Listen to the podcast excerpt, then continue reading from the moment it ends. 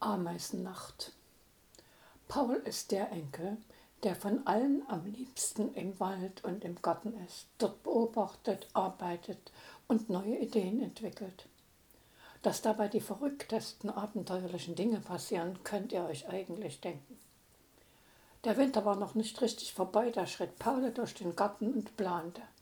Marie musste ihn bremsen, Frost war noch möglich, doch Paul zupfte da, häufelte dort, grub, Schon zeigten sich die ersten Tulpen, vergiss mal nicht, und andere frühblühende Hingucker.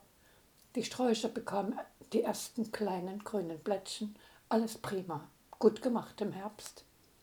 Die Sonne schien beständiger und alle noch vorhandenen Abdeckungen konnten weg. Alles wuchs und gedieh. Paul saß zufrieden auf der Schaukel und schaute sich um. Regnen könnte es mal wieder, dachte er als eingefleischter Gärtner. Nach dieser Pause sah er sich nach Material um. Er wollte noch ein Insektenhotel bauen. Die unterschiedlichen Hölzer und Materialien hatte er schnell zusammen, verband sie mit Naturfahrten. Jetzt noch Tannen und Kiefernzapfen dazu und das Ganze in einen Rahmen. Fertig. Hoffentlich gefiel es den Wildbienen. Er hätte es im Herbst bauen müssen. Na gut, besser spät als nie. Paul und Marie erfreuten sich in ihrem Garten. Alles wuchs, alles gedieh, überall summte und brummte es. Sehr schön. Einige Tage später sah er Ameisen an der Kletterrose hoch und runter krabbeln. Guten Appetit beim Blattläusefressen, murmelte er. Marie wusste es besser. Sie fressen sie nicht, sie melken sie nur. Übrig bleibt dieses klebrige Zeug. Warten wir erst mal ab, entschied Paul. Doch Marie hatte recht. Mehr Blattläuse, mehr Ameisen, alles klebt und glänzt. Irgendwie mussten die Ameisen verschwinden. Es waren einfach zu viele. Starke Gerüche sollten helfen. Also legten sie rund um die Rose Knoblauchzehen aus. Die ersten Ameisen liefen auf die Knoblauchzehen zu, zögerten und wendeten, suchten einen neuen Weg. Nach vielen Versuchen hatten sie einen schmalen Durchgang gefunden. Alle Ameisen benutzten nun diesen Weg. Woher wussten sie das? Wie übermittelten sie ihre Infos? Sehr interessant, dachte Paul. Vielleicht haben Ameisen ein kollektives Gedächtnis. Das wäre eine Idee für meine Doktorarbeit. Später, irgendwann. Während er noch nachdachte, hatte Marie völlig unprofessionell die Blattläuse mit Fettwasser besprüht. Paul erschrak. Ist das biologisch abbaubar? Bestimmt, sagte Marie. Das ist ein altes Hausmittel von meiner Oma. Klappt immer, sagt sie. Zweifelnd antwortete Paul. Warten wir es ab. Hauptsache, es bildet sich kein Schaum beim nächsten Regen. Nichts dergleichen geschah. Die Blattläuse verschwanden. Die Ameisen aber nicht. Jetzt verliefen einige Ameisenstraßen direkt durch den Garten. Mitten im Garten bildete sich ein Loch, nicht groß, etwa zwei bis drei Zentimeter. Das musste der Eingang zum Ameisenbau sein.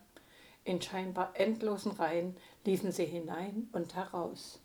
Sämtliche Krümel, tote oder auch lebende Insekten wurden reingeschleppt.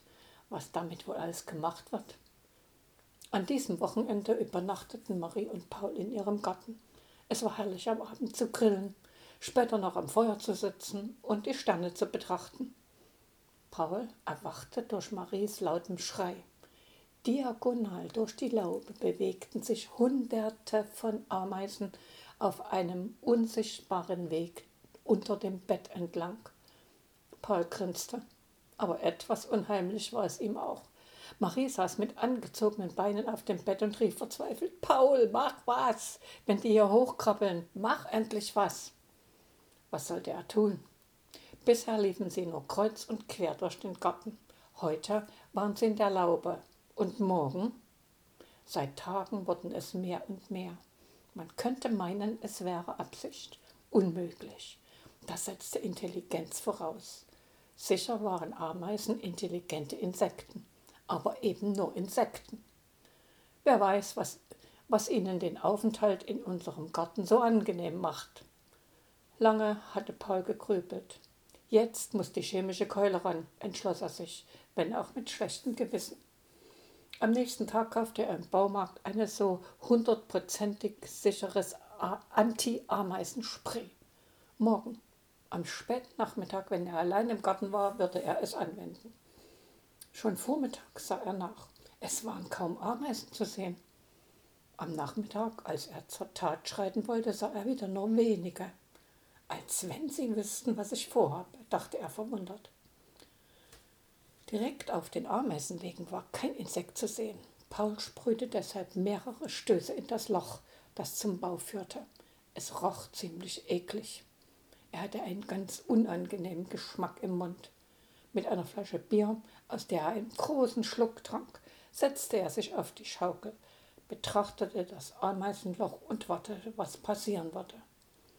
Das Bier war ausgetrunken und noch immer war nichts geschehen. Ihm fielen die Augen zu. Er lehnte sich bequem zurück. Erschrocken schlug er die Augen auf, als er ein schabendes Geräusch wahrnahm. Sein Blick ging zum Ameisenloch. Kleine Erdbrocken fielen hinein. Es wurde größer. Der Boden ringsum schien sich zu bewegen. An vielen Stellen krabbelten die Ameisen aus dem Bau. Oh je, die sind ja mindestens doppelt so groß geworden, flüsterte Paul leise.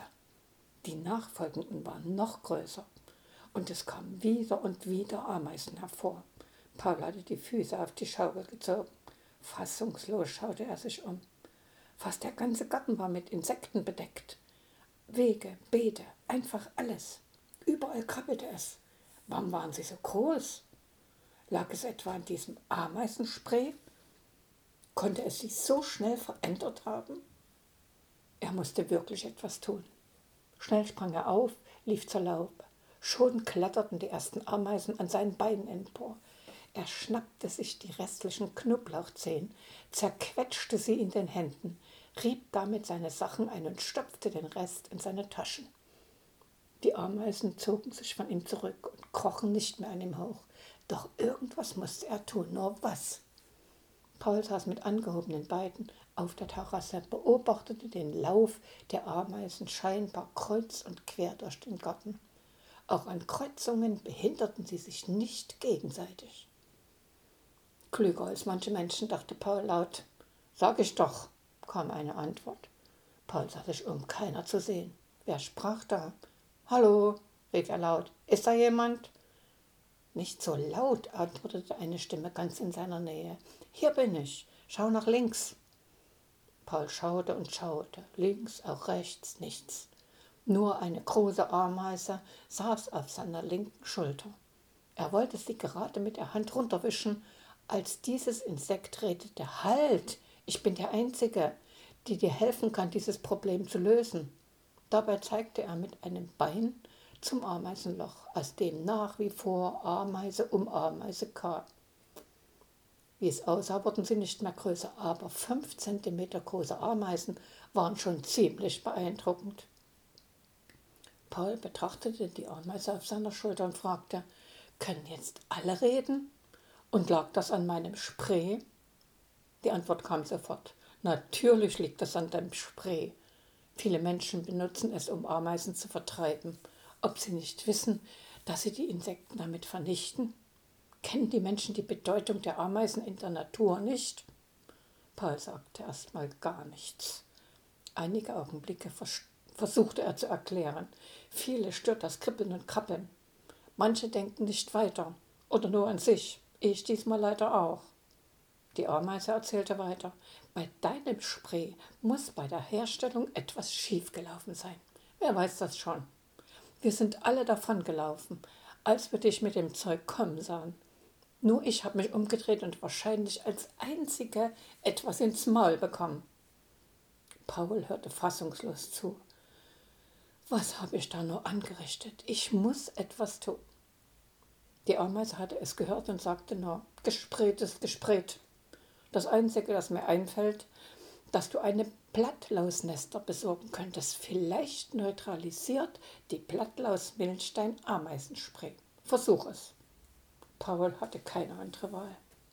Langsam setzte die Dämmerung ein. Er war bestimmt der Letzte in der Gartenanlage und so schlich er, vorsichtshalber von Strauch zu Strauchdeckung suchend, zu den Nachbarn. Zum Glück kannte er sich aus und wusste, wo er suchen musste. Einige Blattlausnester lagen schon im Eimer. Ob das reicht bei diesen großen Viechern? Noch ein paar konnten nicht schaden, überlegte er und wollte gerade über den nächsten Zaun steigen. Da hörte er ein Rauschen. Oder was war das? War da doch noch einer? Vorsichtig bewegte er sich näher ran. Er musste lächeln, denn dieser nette Nachbar war ein älterer Mann, der ihn ein bisschen an seinen Opa Günther erinnerte, der seinen Garten auch immer gern im Blick hatte. Jetzt aber lehnte er im Liegestuhl, vor sich auf dem Tisch stand eine Flasche Bier, ausgetrunken. Er schlief ziemlich fest, mit leisem Schnarchen. Ungestört suchte er weiter, wurde fündig und ging zurück. Als er in seinen Garten kam, traute er seinen Augen nicht. Die schaukelte leicht vor und zurück. Wieso? Beim Näherkommen sah er mindestens 20 Ameisen darauf schaufeln. Wahnsinn! Doch als er näher herantrat, verschwanden sie schnell. Nur die Sprechende blieb. Inzwischen konnte Paul sie erkennen. Ihr Kopf war größer. Er hob sie in den Eimer mit den Blattlausnestern. Zufrieden schaute sie sich um und auch die Blattläuse wurden langsam mobil. Die Ameise schleckte und leckte an einer Blattlaus herum. Das tut gut. Und nach einer Pause ergänzte sie, ich glaube, es wirkt, das Sprechen fällt mir schwer. Verteile die Blattläuse im Garten. Die Blattlausnester waren schnell verteilt. Die Ameisen bewegten sich darauf zu. Jeder schnappte sich eine Blattlaus und marschierte in Richtung Ameisenbau. Wie an einer Schnur liefen die Insekten von den Nestern zu ihrem Bau. Das war faszinierend. Nach einigen Minuten waren fast alle im Bau verschwunden, auch seine Sprechende. Nur ein paar Nachzügler waren noch unterwegs. Geschafft, dachte Paul. Hoffentlich. Entspannt setzte er sich auf die Schaukel. Inzwischen war es Nacht. Die Augen fielen ihm zu. Ein Rütteln weckte ihn auf. Vor ihm stand Marie und schimpfte: Ich warte ewig schon auf dich. Mach mir Sorgen. Paul zog sie auf die Schaukel und wollte ihr erzählen, was ihn aufgehalten hatte, wie unglaublich das war. Doch er erschrak, denn wieder begann ein Krabbeln und Schaben um das Ameisenloch. Nicht schon wieder, dachte er und schaute interessiert hin. Aus dem Boden kamen die Ameisen. Sie hatten glänzende, fast durchsichtige Flügel. Sie erhoben sich in die Luft. Richtige Größe, dachte Paul weiter. Es wurden immer mehr. Sie schwirrten umher, auf und nieder wie ein Tanz. Der Mond war aufgegangen und beleuchtete das Ganze. Vom Gartenzaun her flüsterte der ältere Nachbar, das ist der Hochzeitstanz der erwachsen gewordenen Ameisen. Sieht das nicht wunderschön aus? Marie sah zu und seufzte. Ein Hochzeitstanz der Ameisen, was es nicht alles gibt. Ein Hochzeitstanz. Schön, sehr schön. Der Gartennachbar erklärte weiter, nach dem Tanz gegen Morgen fliegen sie davon und suchen sich ein neues Quartier. Paul war froh und hoffte, dass damit das Ameisenproblem geklärt sein müsste. Notfalls habe ich ja auch noch die Knoblauchzehen, überlegte er und fasste in seine Hosentaschen. Was war ja los? Wo waren die zerquetschten Knoblauchteile? Rasch ging er an die Laube. Dort lagen die Knoblauchzehen, ganz und rund. Jetzt kam er ins Grübeln. Hatte er, hatte er, hatte er etwa alles nur geträumt? Unmöglich. Wachsende Ameisen? Unmöglich. Eine sprechende auch noch? Ganz unmöglich. Also war es wirklich nur ein Traum. Trotzdem würde er kein Anti-Ameisenspray mehr verwenden. Garantiert.